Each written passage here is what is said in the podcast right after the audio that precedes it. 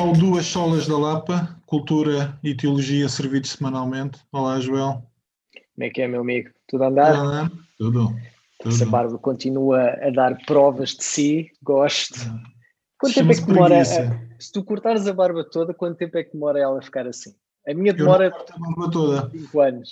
Não, mas se cortasses, ou seja, é, é que isto sempre, como eu, como eu nunca tive barba de homem, Uh, isto aqui não dá para ver bem, mas estás a ver, isto não é bem barba de homem, são os pelos que me nascem. Então uhum. eu, eu fico sempre, quando vejo malta máscula mesmo, estás a ver, com, com barbas à sério, eu fico sempre muito intrigado quanto tempo é que demoraria. Dois meses. A mim demoraria uma, dois meses. Acho que eu já tive barba por aqui, não é? Já tive barba por aqui. Uh, mas a servir ao balcão não dá. Uh, pronto. E também com a máscara também não dá, ela já está demasiado grande mas uns dois mesitos, três mesitos. Pois, para mim seria para aí uns 10 anos. e, e, não ficaria assim, não ficaria tão denso. Mas pronto, é. não fui agraciado com, com, com essa coisa de ter barba de homem, mas pronto. Assim, Opa, e, por acaso nem parece. Isto chama-se mais preguiça do que outra coisa, mas pronto, até porque isto já está demasiado grande e Maravilha. tem falhado a máquina. Olha, deixa-me fazer aquela introdução normal. Tens visto alguma coisa de jeito? Uh, epá, não, estava, estive a esforçar-me para acabar um, uma, a primeira temporada, são só oito episódios de uma, de uma série francesa que é A Revolução, La Révolution. É assim tão bom? É. Epá, é, é chato, torna-se chato, é mais uma de zombies, eu, eu vejo tudo, é tudo que é zombies, é, okay. é, também tem zombies, tem zombies. É, é, mais um take de zombies, mas é, okay. é zombies, é, é outro Walking Dead, outra é eu fiquei a meio daquela coreana, uh, desisti. Ah, eu gostei mais dessa. Essa, essa eu, eu, essa, essa gostei mais. Sim, não era brilhante, mas essa, essa até via, também era um bocadinho chata, mas até via. Esta era mesmo chata. Ao sexto episódio ia desistir, mas depois, epá, só faltam dois, se calhar. mas não é, não é grande coisa. De resto, não tenho. Epá, tenho por acaso, tô, comecei a ver mais uns documentários. Vi um documentário de um, de um caso foi mediático nos Estados Unidos de, um, de, uma mãe, duas filhas que desapareceram e depois descobriu-se que afinal tinha sido o gajo que matou. Uh, aquilo torna-se pesado. Há ali uma parte quando ele depois fala das filhas, uh, aquilo torna-se pesado. Mas pronto, vi, vi esse e agora estou a ver um que é o Don't F with the, the, the Kittens. É... Eu tentei ver o primeiro episódio, não é para mim eu, eu vi o primeiro, ou seja, vi agora o primeiro, mas, mas é para mim, aquilo é my kind of my kind of thing. Portanto, é isso. De resto séries, acho que o The Crown, ah, as we speak, acho que esta semana volta, portanto, é. com isso estou mais entusiasmado, que tenho gostado. Eu vi uma série egípcia no Netflix que é o Paranormal, são seis ou oito episódios, são seis episódios primeiro é muito bom, mas depois aquilo deixa um bocado, não vale muito a pena. Um, e estamos a ver uma série na Amazon Prime que vale a pena, que é o The Looming Tower, hum. com, o, com, o, Jeff Daniels, o nosso amigo do, da, yeah. da Network, da Newswork. Newsroom, Newsroom acho Sim, é isso, é isso, é isso. Que vi agora que, que ele tem o, o Comi, Comi Report, ou lá o que é, Ok. É que também baseado em fatos verídicos, uh, por causa das eleições norte as primeiras eleições norte-americanas, por causa do Mitch Comey, já não lembro como é que ele se chama, que era lá, e também é com o Jeff Daniels. esta está porreira. Uh, conta a história da, da escalada da Al-Qaeda durante os anos 90, uh, eh, vai até 2000 e qualquer coisa, provavelmente até ou depois dos ataques às Twin, às Twin Towers, e conta muito sobre as um, as turras entre a CIA e o FBI. Está interessante, é. são 10 episódios, nós vamos um bocadinho a mais de meio. Está bom, está bom. É, é, interessante. Mas também não temos visto assim grande coisa. Uh, não há nada assim também neste momento a gente começa a ver um episódio de qualquer coisa e depois desiste. Já agora, deixa-me dar uma sugestão de literatura que eu gostei muito disto. A vida é bela se não desistires. De um é para que maravilha título. Uh, epá, e a, a, a, arte, ele é muito na onda alternativa americana essencialmente é uma espécie de autobiografia ficcionada. É um tipo que vai à procura, que encontra uns cartoons da década de 40, 30, 40 e vai à procura de mais coisas do autor. Pronto, entretanto vais vendo um bocadinho da vida familiar dele, da vida amorosa dele. Epá, é muito, muito interessante. Eu desconhecia este tipo, o Seth, Epá, mas é muito bom. É muito bom. Uh, por acaso foi uma. Provavelmente vai estar no meu top do ano passado, já que isto é o primeiro programa de 2021. Vai estar no meu top de leituras de. Bom dois... ano! Bom ano, Tiago! bom ano! Olha, mas por falar em tops, o nosso tema hoje é. Pá, porque por um lado pareceu-nos interessante, por outro ainda não falámos propriamente de música, não é? E sendo é tu um músico, Uh, e a música estando presente nas nossas vidas de diferentes formas, então achámos que podia ser interessante dar música para os confinamentos uh, ou tirar música dos confinamentos. Não sei. O que é que me dizes? Parece-me ótimo. Eu gosto muito de falar, bem, eu gosto muito de falar uh, e de música também. Gosto muito de falar de música.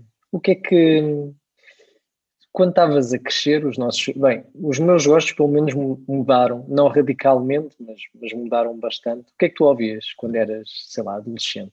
Criança, adolescente. não sei se. Sim, mas adolescente. Que acho que é quando se começa. Andavas de Walkman, né? tinhas um Walkman. Claro, claro, tinha um Walkman. Uh, adormecia muito com Ratos do Porão, adormecia muito com Pantera. Uh, Portanto, é verdade que o metal ocupa um espaço importante ainda hoje naquilo que eu ouço, mas provavelmente o punk e o metal foram as coisas por onde eu entrei, o que não quer dizer que não ouvisse música portuguesa. Uh, eu não sei se tu tens o trauma, mas uh, a terra dos meus pais, ou as terras dos meus pais, a do meu pai ficava a 3 horas de viagem, ou 3 horas e meia, a da minha mãe ficava a 2 horas de viagem, portanto o, o meu trauma era ir no carro e às vezes o rádio do carro ia com um som demasiado alto para que tu conseguisses estar a ouvir o teu Walkman. Portanto, a música que meu pai, com que o meu pai nos brindava essencialmente era cantares alentejanos e era fado. O que eu hoje gosto de cantares alentejanos, em, não em muito, não em muito, não muito, ou seja, ouço, mas não consigo estar muito tempo a ouvir. Fado é de, de, dos meus ódios de estimação, não é um estilo de música que eu provavelmente consiga compreender. Embora, se for um fado mais corrido, um, ou como o meu pai diz, isso já não é fado, eu consigo ouvir. Uh, mas é engra... característica. É porque eu não eu não estava eh, a tentar lembrar, mas nunca não me lembro de ter essa experiência de andar de carro com, com o meu pai. O meu, o meu pai não ouvia fado, ouvia até ouvia coisas bastante bastante pop. Agora que eu penso, havia umas coisas que eu não me lembro que ele ouvia que eu não simpatizava muito, mas eu lembro os, os CDs que eu me lembro dele ter no carro, de eu ouvir muito era Celine Dion. Foi enorme, a Celine Dion nos anos 90, aquilo foi enorme final dos anos 90, 2000, ela era gigante. Depois aconteceu o Titanic, que ainda a tornou mais estratosférica. Depois era, quando chegava a altura do Natal, Mariah Carey, o CD da Mariah Carey, que ainda hoje é um dos CDs mais vendidos de músicas natalícias do, do mundo. Sabes qual é? é o... Olá! Claro, Mas deixa-me dizer-te uma coisa, apesar de eu não gostar de Mariah Carey, eu acho que o primeiro álbum dela é um álbum muito, muito, muito bom. Eu conheço muito pouco dentro daquele estilo é um grande álbum. Um, depois, pronto, a partir daí desiste. E também eu, eu, ouvidos eu, não, eu não conheço. Muito curto. Eu não conheço quase nada da Mariah Carey. Tenho, tenho, conheço este álbum de trás para a frente, que ainda por cima é um grande álbum. E depois tem uma coisa que, obviamente, por ser músico, pá, tem grandes músicos, aquilo está extremamente bem tocado. Uma pessoa depois pode não gostar de uma coisa, mas de um ponto de vista técnico, aquilo é um, é um senhor álbum, portanto, isso também sempre me atraiu. Mas e depois, o que é que o meu pai ouviu mais? Ah, e, e lembro-me de ele ter um CD da Whitney Houston também, que, não, que eu também gostava. E aliás, eh, e o mais engraçado é que agora passando uns anos, Whitney Houston até gosto muito mais agora do que se calhar na altura, mas não tinha essa coisa de que eu me lembro de ir no carro e ai, já não posso mais, meus pais, o meu pai só ouviu, não tinha, não tinha assim grandes anticorpos. E o que é que tu ouvias? Mas, Pá, olha, a primeira cassete que eu me lembro de ter quando. Agora fiquei com um bocado de vergonha, não estava à espera que a nossa conversa fosse para aqui. E quando te perguntei o que é que tu ouvias, de repente lembrei-me qual foi a minha primeira cassete. E, e Isto é para como porque experiências vergonhosas não é só do meu lado, portanto também tem que ser do teu. Exatamente. A primeira cassete que eu tive, uh, que eu gravei, ou seja, havia aquelas coisas que tu metias o rádio a tocar e, portanto, ouvias o que a rádio passava, né? Essa também tinha uma. Mas a primeira cassete que eu me lembro mesmo de um artista que eu tive era dos uhum. Backstreet Boys. Pá, que eu vou ser sincero, passado 20 anos, 25 anos, já não sei quantos, eh, quantos anos tinha aquele, aquele CD, mas já tem que ter uns quantos. É um grande CD. Oh, pensando no que é o pop hoje em dia, que, é que, é, que é um bocadinho mais básico, aquilo a, a nível de harmonias e melodias, as letras eram são, mas aquilo era, era, era muito interessante.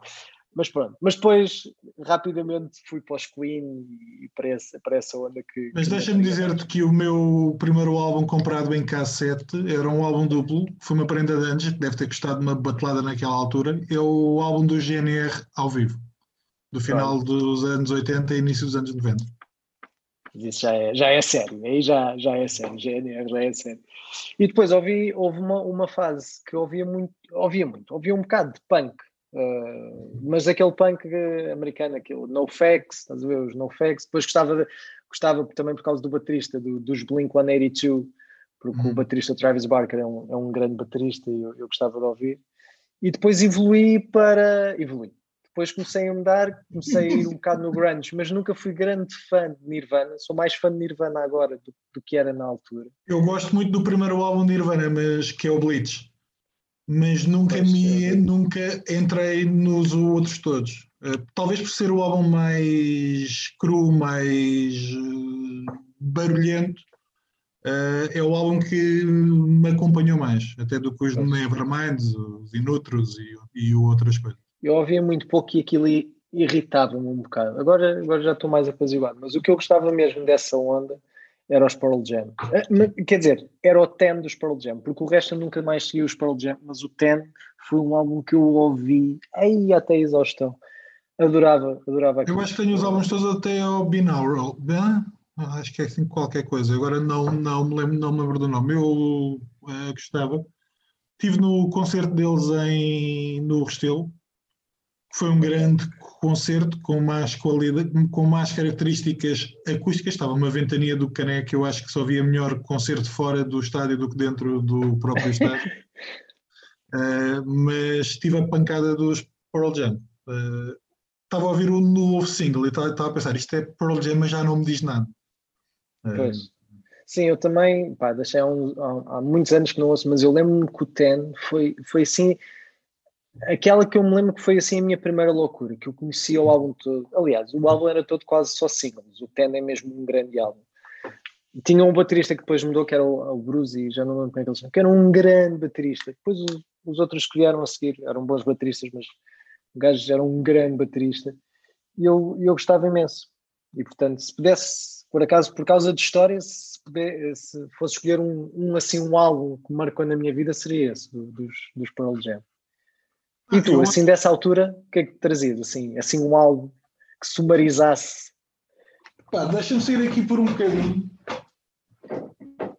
Eu ainda tenho alguns vinis dos antigos. Tenho para aqui o 1 e o 2. Tenho para aqui o 1 e o 2. Guns N' Roses. E provavelmente o Use Your Illusion 1 e 2 uh, eh, foram álbuns que eu ouvia muito quando os meus pais estavam fora de casa, porque tinham um certo, uma certa altura para ser ouvido em um determinado volume. Um, mas se calhar, uh, não sei, álbuns, álbuns, eu acho que o que devo ter ouvido mais na adolescência provavelmente terá sido o Ratos do Porão ao vivo. Uh, era o álbum para eu adormecer, por assim dizer. É, são boas canções de embalar. É interessante, porque eu estava a ouvir agora um álbum também dessa altura. Eu lembro-me de passar o álbum na escola, que na altura havia as rádios da escola secundária. Eu lembro-me de estar no nono no décimo ano e passar o Tales from the Thousand Lakes dos Amorphis, pá, que os tipos fizeram com 18, 19, 20 anos no máximo. E que eu continuo a achar que é um grande álbum de Doom Metal. Eles depois passaram para o rock progressivo e psicadélico e, pá, e eu saí, saí do, do barco. Uh, mas é um grande álbum e, por exemplo, há uma pergunta que eu queria fazer e que posso dar já a minha resposta, que é alguma versão, algum cover que tu gostes e os Amorphis têm uma cover muito interessante, muito gutural do Light My Fire dos The Doors. Portanto, é mais ou menos o mesmo género, tocado da mesma forma, mas cantado com voz gutural, okay. ou seja, que o cantado está entre aspas. Eu gosto muito do Doors. Uh, olha, por acaso sim, e até te posso dizer, um, um, há um cover que, que está no, no meu álbum favorito de sempre e, e, e, que acho que já não, não, não vai mudar, uhum. uh, que é o, o Voodoo do D'Angelo, não sei se conheces. Conheço, um álbum... ouvir falar dele. Pois, eu, eu falo muitas vezes nesse álbum. É, o, é o meu, ainda hoje em dia é aquele álbum que eu continuo uh, a ir e vou, vou, vou várias vezes e que, que, pá, que me alimenta sempre, adoro aquilo.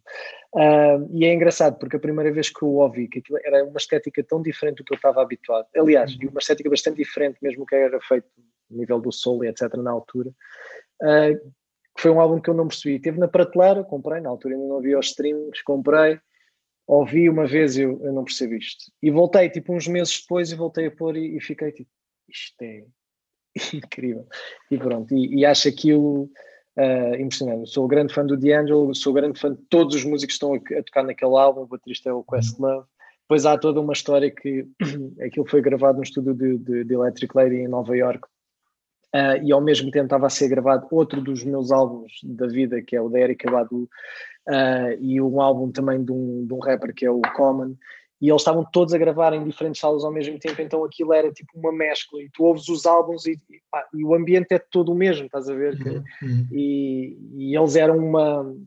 Eram, um, digamos, um, um, grupo de músicos que eram para aí uns 12, acho eu, que depois ficaram conhecidos como os Soul Quarians e que marcaram toda uma nova geração do que, do que ia ser o Soul, o Soul e o Hip Hop daí para a frente. Mas isto para dizer, nesse álbum do Voodoo, há uma música que é o Feel Like Making Love, que é original da Roberta Fleck, uhum. de 1900 e acho que ainda é 70, 70 e não sei quantos, e o D'Angelo faz uma versão, uma mega versão uh, dessa, dessa, dessa música. Sendo que o D'Angelo também tem, mas não é oficial, eu tenho esse, isso, mas acho que nunca saiu num álbum oficial dele, uma versão do She's Always in My Hair, do Prince, que é maravilhosa também, que é maravilhosa. Uh, e essas são assim as que eu, que eu me lembro, agora que eu me lembro assim de covers que. Deixa-me dar a toda a versão que eu gosto muito do First Retake Manhattan, que eu não sei se é um original, mas eu conheço pelo Leonard Cohen. Mas há uma banda de metal que são os Sirenia, uh, que também tem uma versão que vale muito a pena. Vale muito a pena. Sirenia não conheço. Há uma coisa que eu acho muito a piada no metal, que é uh, a quantidade, há quase uma banda para cada estilo, ou melhor, há um estilo para cada banda, é assim. Desde o Viking o metal. Death metal, exato, Viking metal, depois tens o Almost Death Metal. Tu, quase cada banda tem o seu próprio estilo de metal. E são Eu gosto de coisas mais ambientais. Uh, por exemplo, Deve haver ambient metal, né? De certeza que há um ambient metal. Provável. Não, há vários. Há vários. Uh, ou vários estilos de ambient metal. Mas, por exemplo, uh, eu estou-me a lembrar de uma banda que eu gosto que faz coisas ligeiramente diferentes, que são os Corvos Corax. Uh, são alemães, eles fazem uma espécie de metal, olha, por falar em estilos de metal, um metal mais medieval, com instrumentos construídos. Medieval metal. Não, claro. é que uh, usam instrumentos feitos por eles uh, e os instrumentos que seriam utilizados na Idade Média. E, e entretanto, fazem metal com isso. Uh, e fazem-no desde a década de 80. Uh, portanto, eu vi um Essa concerto... vai ser. A... Vamos pôr uma música deles no final deste programa, que a gente mete. Vai, pá, vai ter que ser, vai ter que ser uma música deles. Aliás, eu espero que vocês andem a ouvir o programa até ao fim, porque nós temos nos esforçado para que a música final seja sempre o ponto o alto do programa. Exatamente. Sem dúvida que é, que é sempre o melhor do programa. Mas uh, foi descoberta uma versão medieval aqui há uns anos da Carmina Burana, ou seja, da, da ópera, e eles fizeram uma. gravaram um álbum, com, eles com os, com os instrumentos típicos deles e com uma orquestra. É muito, muito bom, é muito interessante. Um, e, e, é, um dos, é um dos grandes concertos da minha vida. eles estiveram ali na. Agora não me lembro do nome da sala, estiveram na, aqui perto da Almada. Eu agora. Na Cova da. Incrível. Incrível não, Almadense? Não, foi na Cova da Piedade, onde normalmente okay. se fazem os concertos de metal aqui na Margem Sul. Um, eu lembro-me que eu tinha vontade às seis e meia da manhã, passei o dia a dar aulas quando cheguei não vim a casa, portanto cheguei lá para as 5, 6 horas, o concerto começava às 9, eles apanharam com um acidente na ponte, começaram à meia-noite e depois deram um concertozão de 3 horas e já me doía tudo, doía-me a cabeça, doía-me o corpo, estava cheio de sono, estava cansadíssimo, mas os tipos deram um concerto, acho que foi o melhor concerto que eu vi na minha vida, eh, mas eles valem muito, muito, muito a pena. Para quem gosta, eh, ou para quem não conhece, pode ser interessante. Corvos Corax. Qual foi o quais são os concertos que tu guardas? Dos que te viste ao, ao vivo, quais são os concertos Olha, que tu com alguma. Uh, eu, eu, por acaso, eu tendo, eu tendo a esquecer muito rapidamente, mas lembro-me de ver o D'Angelo, por, por toda a experiência. E foi a minha mulher que me ofereceu, quando eu fiz anos, ofereceu-me, e fui ver o D'Angelo a Londres. Pá, foi, foi, foi transformador, adorei. Uh, depois, quando eu estive em, em Nova York, também tive, uh, tive num, num, festival, era um festival de hip hop, que era o Rock the Bells, era um, um festival que eles têm uh, por diversas cidades.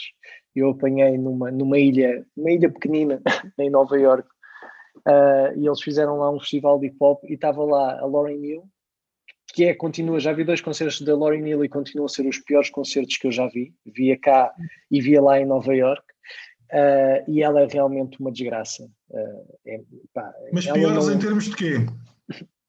Pá, imagina, ela está em palco de... está sempre a queixar-se do som. Ela está sempre a queixar-se do som. E eu pensei que cá realmente, pá, estava com uma equipa local ou qualquer coisa e as coisas podiam ter corrido mal, acontece a todos.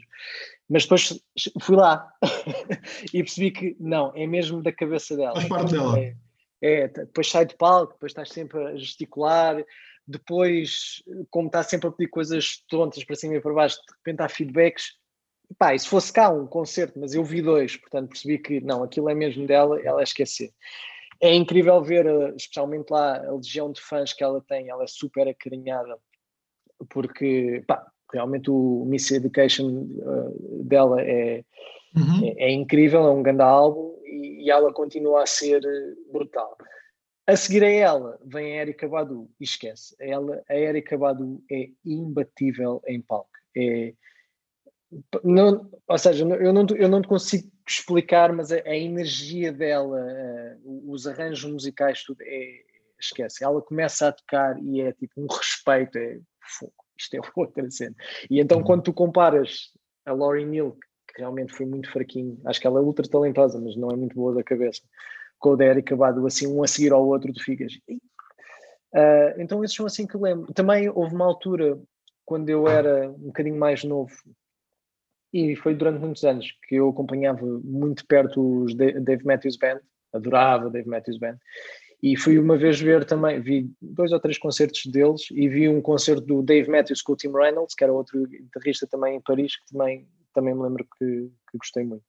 Mas acho que já vi grandes concertos que agora por acaso não me estou a lembrar, mas, mas já me passou. Mas esse do D'Angelo e o da Erika lá, porque também são artistas muito próximos de, de mim, então que mas, já agora, eu lembro-me de um grande concerto que vi e, e contando experiências estranhas e complicadas. Eu lembro-me daqui há uns anos no Superbox para rock, uh, houve um amigo meu que tinha um bilhete de grátis, tinha dois bilhetes grátis para um dia à escolha. E eu acho que nós fomos no pior dia mesmo, mas fomos no pior dia porque queríamos ver os Los Hermanos, era uma banda que nós gostávamos, e fomos de propósito para ver Los Hermanos. Então o que é que havia naquele dia? havia Nelly Furtado, havia uh, Nelly Furtado, havia uns tipos alemães tinha uma música que era o Star, que eu não lembro, os, os Riemann. Quem concerto eles são bons, mas a música não é nada de especial. Um, foi o dia da Avril lá, lá vinha, aquilo estava cheio de miúdos e de miúdas com avós, com tios, com mães, com primos.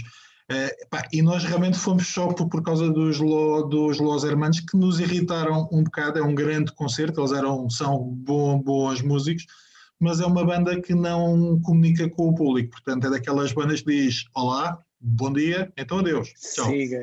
Vamos embora. Uh, mas nesse dia vi um grande concerto de uma banda que até não me diz grande coisa, mas que ao vivo são muito, muito bons, que é os Nerd. Nerd, claro. Do, do Pharrell. E, ao, e ao vivo os, os tipos são excelentes. É. Eles partem realmente a, a loiça toda. Não sendo o meu estilo, não gostando propriamente deles, epá, foi provavelmente o melhor concerto a que eu já assisti, porque eles puxaram pelo, pelo pessoal e é. deram... Nunca vi um concerto deles, tenho pena. Eu lembro-me disso, isso, isso, foi no, no Parque Tejo, não foi? foi.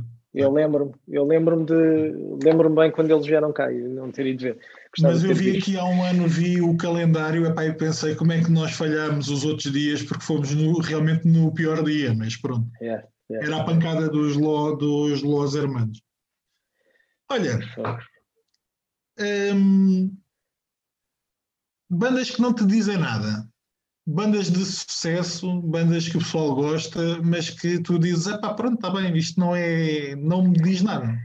Opa, vou-te já dizer uma uh, que até, até o manager da GameB é um, é um, é um, é um grande fã, mas pá, não me diz diz mesmo muito pouco, tirando uma outra música que é os YouTube. Pá, YouTube diz muito pouquinho. Aquilo diz muito pouquinho. Uh, eu até aos chato. Europa gosto, até aos Europa gosto. E estranhamente eu acho que os Europa é o melhor álbum deles, mas sou eu. Mas a partir dos Europa esqueço. Eu, ou seja, eles têm, acho que têm bons, bons refrões e coisas engraçadas, mas é chato, acho aquilo chato, acho mesmo chato. Uh, portanto, esse seria assim um maior exemplo. Uh, não sei. Deixa-me dar-te o meu.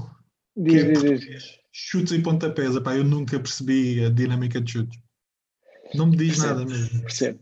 Eu, é assim, eu, eu como nunca acompanhei, não tenho, nunca tive assim uma grande empatia nem, nem nada com eles, mas há dois anos, acho que foi há dois anos, eu toquei num festival no Norte e eles tocaram no mesmo dia.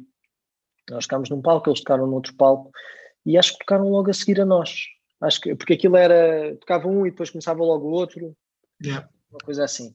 Uh, pá, e eu vi um bocado do concerto deles e vou-te dizer que já sem o Zé Pedro yeah. uh, e fiquei, esta malta é aquilo, a chute é aquilo. Claro. Mas houve, passado, eles estão cá há quantos anos? Há Desde o final de, da década de 70 estão com 40, 50 anos, quase. 40 anos, 40 e muitos anos. Pá, eu vou dizer, respeito total e absoluto. Aquela malta em palco soa, mas não é aquela. É, é porque no PA tu às vezes podes disfarçar um bocado. Não, eu estava, ou seja, estava do lado do palco, eu estava atrás deles e estou mesmo a ver ali. Eu, esta malta soa, aquilo soa, tipo, não há cá. Eu detesto, é a coisa que eu mais detesto é quando quando tu estás a ver uma banda uh, e percebes que é não está lá, ou seja, que enquanto banda aquilo não sou, e eles são, e eu, eu respeito-os respeito -os muito por isso. Pá, e depois eu acho que eles têm músicas, gosto muito de quando é, já há muitos anos, o, o Ao Vivo na Antena 3, ou uhum. o Unplugged, acho que tem lá músicas, tem boas versões nesse disco, uh, mas não sigo muito, não sou, não sou uhum. aquele fã, uh, mas mas chutes é uma instituição, pá. Toda a gente gosta de chutes. Não, é tal coisa. Eu cresço nas duas décadas em que eles rebentam, portanto, a década de 80 yeah. e a década de 90. Pá, e é música que não me diz mesmo nada, diz-me muito pouco, tanto em termos de música como em termos de letra. Consigo perceber a dinâmica que eles têm e uh, o valor deles, mas pessoalmente passa-me completamente ao lado. Ok. Tu tens, por, por exemplo, eu há bocado estava a falar, tipo, os Backstreet Boys, eu hoje olho para trás, na altura tinha muita vergonha, ou depois tive... Hoje em dia, faço, especialmente faço o que é o universo pop Uh, hoje em dia eu, eu vou ouvir um, um álbum, de, bem, eu não vou ouvir um álbum de Backstreet Boys, mas às vezes ouço assim quando passa músicas ou yeah. e ouço uma música dos Backstreet Boys e a música é o quê? Mas, mas pelo menos havia, há um interesse tipo as harmonias, a melodia, okay. há, há, há tudo algo que eu acho que se perdeu um bocadinho na, na pop, uhum. assim, em termos genéricos. E já não vejo assim como um grande guilty pleasure dizer, pá, olha, os Backstreet Boys é uma banda de há 20 anos atrás que aquilo afinal era, foi das primeiras boys bands, não a primeira, e aquilo até tem coisas fixas, como o Zen 5. Tu tens assim algum alguma coisa que sentisse que era tipo um guilty pleasure que hoje olhando para trás afinal até, olha, isto afinal que eu até tinha alguma vergonha, isto, o tempo até revelou que isto não era assim tão, não era assim tão mal. Não sei, tu sabes que eu gosto de guilty pleasures, ou seja, eu gosto abertamente de música foleira e de música que é má, que é pimba sem ser o pimba nacional. Portanto, desse ponto de vista, eu não tenho vergonha nenhuma e tu sabes muitas das músicas que a gente coloca no final do podcast são algumas descobertas minhas e é coisa que. Mas eu lembro-me passar vergonha, por exemplo, eu tinha bem uns 12 ou 13 anos, fui à casa da minha avó e, epá, e sujei a t-shirt e havia lá em casa uma t-shirt que me servia, que era de um primo meu, mais velho que eu, epá, e eu senti-me envergonhado na altura porque não estava habituado àquele estilo de roupa e era uma t-shirt dos, dos Iron Maiden. Uh, Sério? Não acho, aliás, eu gosto da Iron Maiden, já vi Iron Maiden também ao vivo e eles são bons. Uhum. Uh, mas não me parece que, epá, Guilty Pleasures, não sei, uh, há aquelas músicas que toda a gente ouvia e que eu acho que hoje toda a gente poderá concordar que não seriam grandes músicas, estavas a falar dos Backstreet Boys, eu estava-me a lembrar das Spice Girls. Quando as Spice Girls. Grandes sons. Grandes sons. Aquilo era foleiro, eh, toda aquela produção, mas é tal coisa. Comparativamente com o que se faz hoje na, na pop, seja nas girls bands ou nas, boy, nas boys band, a produção está lá e a lógica comercial está lá, mas aquilo ainda se ouve. Yeah, yeah, e, e, por exemplo, e, e, música cristã, ou seja, música cristã, quando eu digo música cristã, é música declaradamente de louvor, uh, porque, por exemplo, a gente pode pegar no catálogo da, do Flor Caveira, né? Uhum. Uh, e é música cristã, mas, mas estou mais a pensar. Santa por cristãos, vá. Não, estou a pensar mesmo em música declaradamente de louvor, ou seja, daquelas músicas uhum. que poderias ouvir na igreja? Tens assim algum CD que, que não, não tens assim? É sempre muito. Ouvi aqueles todos que toda a gente ouvia, desde a Lagoinha até às Hillsongs, até aos Presos. A e... Lagoinha, aquelas músicas Mas... intermináveis de 15 minutos. Uh! Mas não é. Eu prefiro Nunca cantar hinos na igreja do que estar a ouvir algumas coisas que às vezes têm não só algumas melodias que podem ser, como eh, falta o termo, para utilizar um termo mais, epá, isto sou eu, portanto, quem ouve eu amo-vos à mesma. o podcast é nosso, portanto. Não, mas chegou aquela fase em que o Michael W. Smith estava a arrebentar e era CD após CD. Não, sou o da Cruz, havia um da Cruz que esse foi cá. Eu ouvi, fartei-me de ouvir. O meu pai também tinha esse, andava sempre a ouvir isso. É um bom CD. Também, Petras Ai, dos é anos horrível. 80. Perdão, mas Petra é horrível. Acho que já perdeste um ouvinte. Mas pronto. é, mas eu ouvi muita coisa, mas não foi nada que. Voltamos àquela discussão que tínhamos há algum, há algum tempo, que é o fazer algo enquanto cristão com alguma excelência e fazer algo para um nicho podes fazer com alguma excelência, mas que acaba sempre por responder àquilo que as pessoas esperam. E eu acho que a maior parte dos álbuns cristãos de louvor são todos, são todos iguais. Uh, poderás fazer ali alguns segmentos, Sim. que é aquilo que tu há bocado estavas a dizer de metal, podes fazer alguns segmentos, é. pá, mas em termos de letra pode ser uma divisão cultural, os, os, os, divides os americanos dos, dos sul-americanos, Uh, mas em termos de música, epá, aquilo soa tudo ao mesmo. É verdade, é ver, sim, eu percebo, mas eu, eu, eu, por exemplo, há um pregador que eu gosto imenso que é o Joel Austin. estou a brincar. Uh, mas o líder de louvor dele, que era o Israel Luton, aliás, que co-produziu co-produziu um grande filme que a gente viu. Ui! Portanto, é toda, toda essa. I'm in love with the Church Girl. I'm in love with the uh, Church Girl. O, o primeiro álbum do Israel Luton, que é, que é aquele gospel americano mesmo, chops, cenas malucas, pá, que é incrível, que é o New Season, que foi lançado pelo Ozana Music. Bem, eu ouvi esse álbum, para já aquilo quando saiu, uh, quando, pelo menos quando saiu cá em Portugal, já tinhas algumas coisas, o. Ai, como é que ele se chamava? Uh, Ron Canoli já tinha um bocadinho este gospel americano, mas estes levaram a outro nível, já era aquele gospel americano, mas também para os músicos gostarem, que aquilo era uma, uma loucura de arranjos, como que depois, a partir daí, o que não faltou foi, foi coisas assim. É. Mas esse álbum tinha uma música que se tocou cá em Portugal, bem, pelo menos nas igrejas onde eu andava, tocava-se imenso, que era o Uh, Lord, you are good and your mercy endures forever. You are good all the time. E isso tocou. E vem aí desse, desse CD do, do New Season. E eu sou um grande, grande fã desse CD. E depois sou um grande fã de Kirk Franklin. Não sei se, uhum. se estás por dentro. Sim. Kirk Franklin. Sou, sou muito fã de, dele. Uh, e, e, é isso. De resto, de resto, acho que não ouço mais nada assim de, de gospel Gospel, no sentido Sim, da, da palavra. Sentido. Diz uma coisa, há bocado, pegando um bocado numa das outras perguntas que eu te fiz, bandas que o pessoal gosta que te irritam. Não é provavelmente a banda, mas que a música ou que tu até consegues achar, ok, isto tem algum valor, mas eu não consigo ouvir mais do que uma ou duas músicas. Eu dou-te o meu exemplo, Portishead. Ah, Portishead. Eu consigo. Portishead... Mas ao final da segunda música, ou bater-me do oitavo andar, ou para o álbum. Eu depois, eu dependo, porque houve uma altura que eu, eu não ouvi muito Portishead, eu ouvi aquele álbum que eles têm com a orquestra, aquele live. Acho que aquilo é muito bom. Uh, Por exemplo, Bjork. Mas, mas consigo ah, não, perceber, Bjork... consigo. Sim, sim, sim isso. Quem acha Também, piada, mas eu não.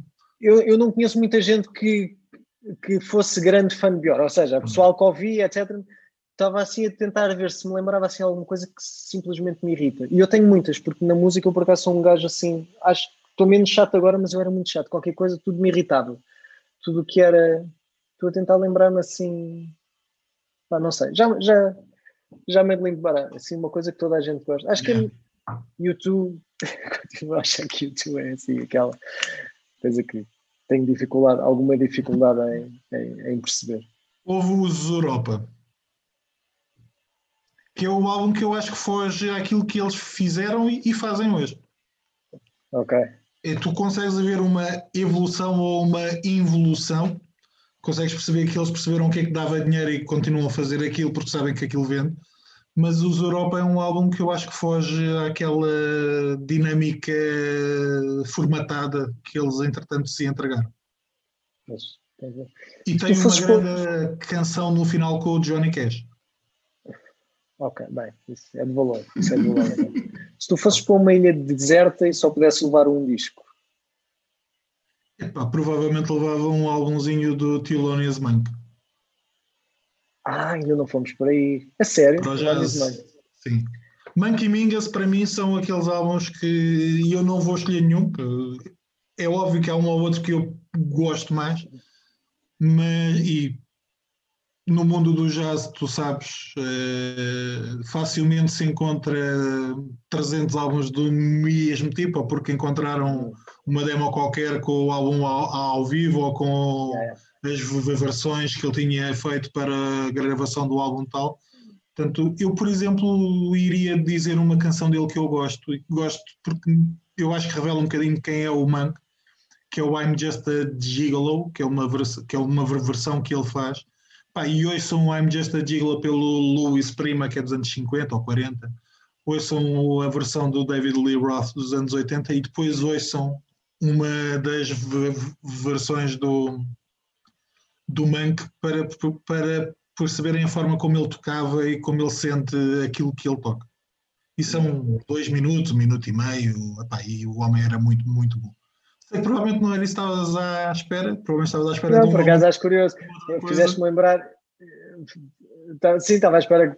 Quer dizer, não estava à espera nada. Realmente, se uma pessoa vai para uma ilha deserta e vai lá ficar, convém levar um álbum que consiga ir recorrente. Já não há ilhas desertas, pronto.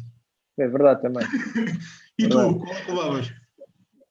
Eu acho, eu, eu, sou, eu, eu levava o voodoo, eh, para mim. É aquilo, é. Mas agora estavas a falar realmente no jazz, eh, ainda há pouco tempo fiquei. Foi para aí há umas semanas que eu soube, eh, o Keith Jarrett, pianista, eu sou grande fã. E ele tem um concerto gravado em 74 ou 73, que é o Con Concert. Aliás, que é um dos, dos uhum. álbuns mais vendidos de jazz de sempre. É muito bom, é muito bom. É, é ótimo. E ainda, ainda esta, a semana passada estava, estava ali a, ouvir o vinil e adoro. E soube que o gajo está paralisado de um dos lados. O gajo uhum. teve um aneurisma em 2018, um aneurisma ou uma coisa qualquer, e, tá, e não pode tocar. Ou seja, não pode tocar, consegue tocar com a mão direita, mas perdeu, uh, perdeu a esquerda. E fiquei, e fiquei muito triste porque ele, pá, o Keith Jarrett é, é, é, um monstro, o gajo desde os tempos do Miles Davis, que ele até nem gostava de música elétrica, o gajo diz isso várias vezes, que fazia, etc, e tocava Rhodes. Ainda há dois dias estava a ver um vídeo do gajo com o Miles, Uh, o gajo diz que nunca se drogou na vida.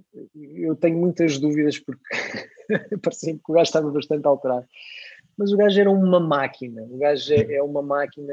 E, e, nem é só a questão técnica que é apuradíssima, é o sentimento do gajo a, tocar. É, é um bocado isso, estavas a dizer do Thelonious também. É, inspira muito. Então, esse Colin Concert, que ainda por cima a história, não sei se conhece a história desse concerto, não. que o gajo foi ensaiar, o gajo estava com muitos problemas de costas, bem, whatever, foi ensaiar e eles supostamente deviam mudar o Steinway, que aquele que estava lá era de, de estudo, e à noite meteram-lhe o piano. E quando ele chega à noite, a malta não tinha trocado o piano. E o Keith Jarrett é um gajo uh, lixado, gajo. Não faço o concerto, etc. Aliás, uma vez o gajo esteve cá em, em Portugal, porque alguém entrou na sala, sentiu o cheiro a tabaco, foi-se embora, não tocou.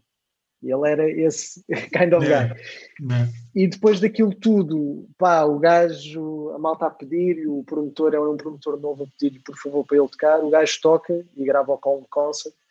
E é um concerto muito, muito especial porque ele adaptou muito a forma dele tocar, porque o piano, piano não, não soava. E então ele adaptou muito a forma de tocar para, uh, para aquele piano que yeah. obviamente não era, não era o que ele estava habituado. E, e, pronto, acho, acho que a história da música também conta. Não, claro. Conta, conta muito. Thelonious oh. Monk. Eu gosto muito de Monk, gosto muito de Mingus, Charles Mingus, gosto muito de. Agora não lembro do nome do senhor, mas pronto, depois hei de me lembrar. Mas há ali alguns álbuns de jazz a que eu volto recorrentemente e obviamente que o jazz também, como há bocado falavas com o metal, temos vários tipos de jazz. eu não gosto muito do jazz do Miles Davis, consigo perceber, mas não é a minha onda. Uh, gosto mais Mesmo o Kind of Blue? Mesmo o Kind of Blue, aquele. Epá, conheço, ouço, tenho, mas eh, se tivesse que fazer uma lista de alguns favoritos de jazz, ele iria mais não cá para, para, baixo. Cá para baixo. Olha, não sei se vamos demorar muito mais ou muito menos, mas deixar algumas músicas para o pessoal eh, descobrir. Lembras-te assim de alguma coisa que possa ser interessante? Bem, eu quero, para quem não conhece, e que eu acho que o álbum já tem 22 anos ou 20, este álbum, o Voodoo, para quem não conhece, é obrigatório. Eu não falo com ninguém que não tenha ouvido o Voodoo, portanto. Eh, o álbum, o álbum só por si é, é, é quase uma música contínua, uh, ou seja, uhum. aquilo, a produção do álbum não, não há assim um momento, obviamente que há músicas um bocadinho uh, que podem se destacar um bocadinho mais que outras, mas o álbum é um contínuo, portanto, ouçam um voodoo, qualquer música é altamente recomendável desse álbum. É o que eu tenho para trazer. E tu? Okay. O que é que recomendarias? Epá, há uma música que eu descobri o ano passado, eu eu acho que durante os anos 80, hum, estou a falar de mim, enquanto ia crescendo, eu sou de 79, mas obviamente que uma banda que esteve sempre presente, uh, mesmo na televisão, a, a, passar os filmes e a rádio passava muito, era os Beatles. Uh, e obviamente que há várias fases dos Beatles, e eu conheço mais ou menos. Uh, é daquelas bandas que eu consigo perceber, mas também não, não têm um lugar muito especial no meu coração, provavelmente por ter vindo 20 ou 30 anos depois. Mas há uma música que eu gosto muito e que eu descobri ano passado que é o Here, There and Everywhere. Que é uma que é tal coisa, eu acho que foge à formatação mais básica daquilo que eles fizeram ou daquilo que mais passa ou que, ou que passava na rádio deles. Epá, e sabe-me sempre bem ouvir aquela música. Portanto, se não conhecem, Here, There and Everywhere. É muito, é muito interessante, eu gosto muito dela. Um, assim de repente. E português? Álbum ou, ou música? Sim. Epá, para não fugir muito e para pegar um bocadinho no metal, embora aquilo não seja metal, mas eu ia voltar sempre aos Mão Morta, que eu gosto imenso e que se foram. Golfo do Xúria Canibal. Pá, que tem músicas que eu acho que são muito. In... Aliás, se o pessoal pegar, é um bocadinho como os Los Hermanos, quando alguém fala da Ana Júlia, toda a gente sabe o que é, mas estranhamente a Ana Júlia foge àquilo, ao, ao estilo que eles faziam mais. Uh, portanto, são músicas menos cheias, de menos ouvido do que a Ana, do que a Ana Júlia. Uh, os Mão Morta, toda a gente conhece o Budapeste, um, embora eu acho que haja outras coisas mais interessantes, mas eu gosto muito de um dueto que eles têm com a. Não me lembro agora do nome dela. A vocalista dos Clã, salvo erro. Uh, o verbo fez qualquer coisa, agora não me lembro do nome da música. Depois a gente pode colocar nas notas. Uh, mas pronto, eu provavelmente iria ficar com os Mão Morta, até porque o pessoal conhece, mas se calhar não conhece a fundo, e também são responsáveis por um dos grandes concertos que eu vi, eu acho que já te conta isto. Houve um festival qualquer ali em Oeiras de bandas portuguesas e de cantores portugueses, então o penúltimo concerto era de Mão Morta e estava já Paulo Gonzo, então foi giro porque o pessoal estava a sair porque quem ia ver mão morta não ficava para, para Paulo Gonzo e foi engraçado porque havia claramente uma troca de público. Portanto, eu acho que daquilo que me lembro, o Paulo também estava cheio, mas houve claramente uma troca. Quem foi ver mão morta saiu, eh, quem ia ver Paulo Gonzo entrou, mas provavelmente ficou muito pouca gente lá para ver o Paulo Gonzo. Acredito que realmente é uma distância grande eu, eu, português, há uma grande banda que eu gosto. Pá, um bandão, são os HMB. Acho que toda a gente deve ouvir. Qualquer, qualquer uma música deles eu recomendo muito. Sério? Uh, sério, acho, acho, acho incrível. Ouves esses chips? Uh, mas, tirando, mas tirando isso, eu ao. Também é um, é um amigo nosso, mas, mas que eu, eu sou muito fã, que é o Samuel Lúria. Uhum. E uhum. a primeira música do álbum dele que, que tem a mesma música, que tem o mesmo título do álbum, que é Nem Tocava, é uma música que eu gosto imenso. A música é, é, é, simples, é só, se não estou em erro, é só a guitarra. Não sei se depois tem lá uns efeitos por, atrás, mais qualquer coisa, mas basicamente é voz e guitarra. Pá, e aquela música, não sei porquê, ficou-me, desde, desde que a ouvi, ficou-me sempre na cabeça. A, música ficou-me ficou uh, sempre na cabeça. Então, não, o álbum uh, é gosto muito. E a música álbum, é muito bom. Esse álbum é obra-prima e gosto muito dessa, dessa, dessa música. Já Portanto, agora, se não, deixa-me deixa dar mais duas dicas rápidas. Uh, pegando ainda na questão da flor Caveira, uh, há álbuns bons, mas eu continuo, eu sou sempre do contra, o meu álbum favorito não é um álbum, é um EP do Jonathan Pires, uh, que agora não me lembro do nome, qualquer coisa vestido preto, salvo erro, uh, epá, mas que é um, são quatro ou cinco músicas e é um dos álbuns que mais rodou no meu carro. E uma banda que eu ouvi ao vivo e que também partem a loiça toda, agora fora da Flor Caveira, as Pega Monstro. Uh, ah, são duas senhoras. É do, são do Barreiro, não são do Barreiro também. Não, não faço ideia. ideia, não faço ideia. Tinha ideia que são, se calhar estou enganado, mas tinha ideia que eram margem sul. Eu vias no Lux, no Lux, no Frágil, no Lux, num aniversário do Zé Pedro, que eram elas e os Pontos Negros. Uh, epá, e, e, elas também são muito boas. Ao vivo é o meu estilo de banda. São duas okay. mulheres, mas partem. São só duas, mas partem dão muitos quatro ou cinco elementos, não não. É, é. Maravilha. Meu amigo, onde é que nos podem encontrar?